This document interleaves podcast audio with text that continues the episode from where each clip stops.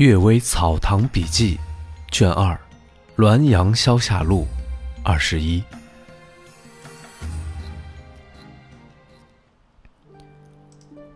鬼饮酒。屠夫许芳挑着两坛子酒夜行，走累了，便在大树下休息。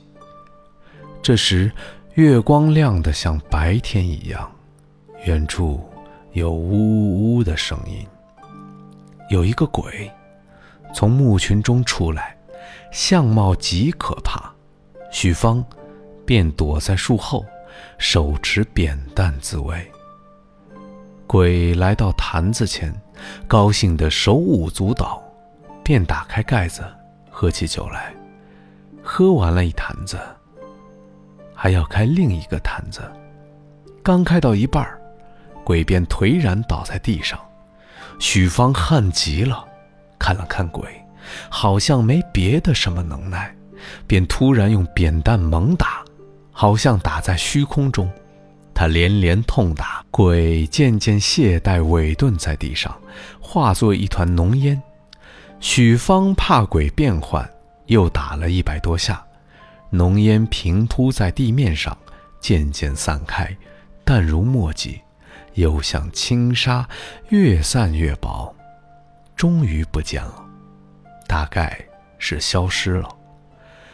我认为鬼是人剩余的气，气是一点一点的消失的，所以《左传》说：“新鬼大，旧鬼小。”世上有看见鬼的，但没有听说谁见过远古伏羲皇帝以前的鬼。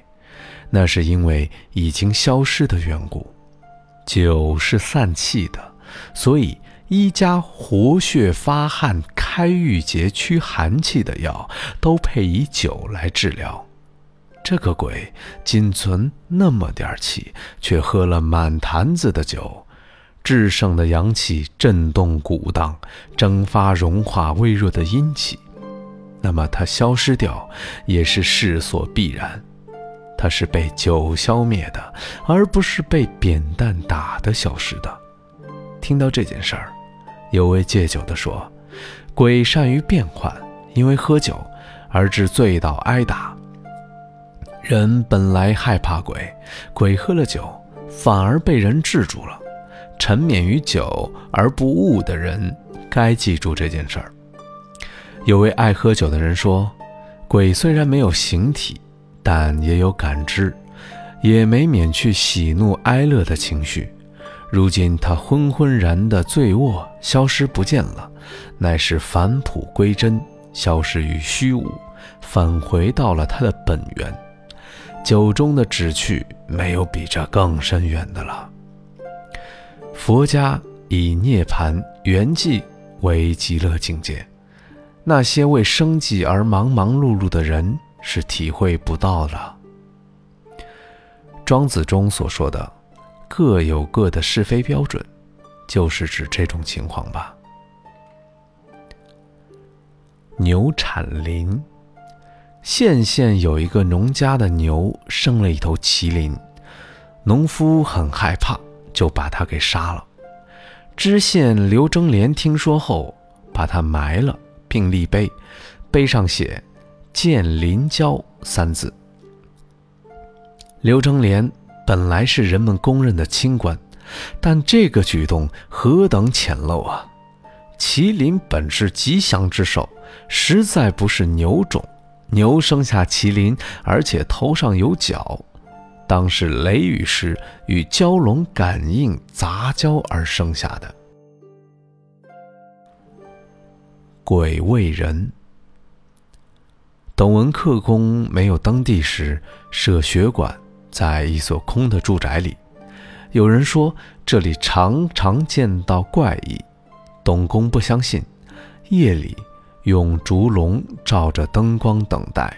三更以后，阴风飒飒，庭院中的门户自动打开，有几个像人又不像人的怪物杂乱地拥进来，看见董公，大惊说。这个屋子有鬼，都狼狈地奔逃出去。董公拿着棍棒追逐，他们又互相呼叫着说：“鬼追来了，赶快跑！”争着越过墙头走了。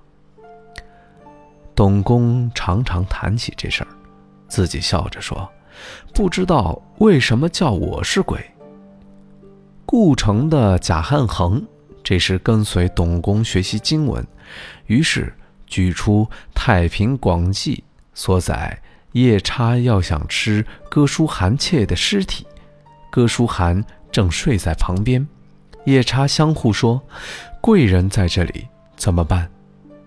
哥舒翰自己考虑叫我做贵人，打他应当没什么害处，于是起身击打夜叉。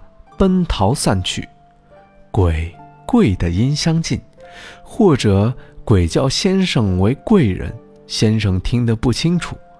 董公笑笑说：“是这样吧。”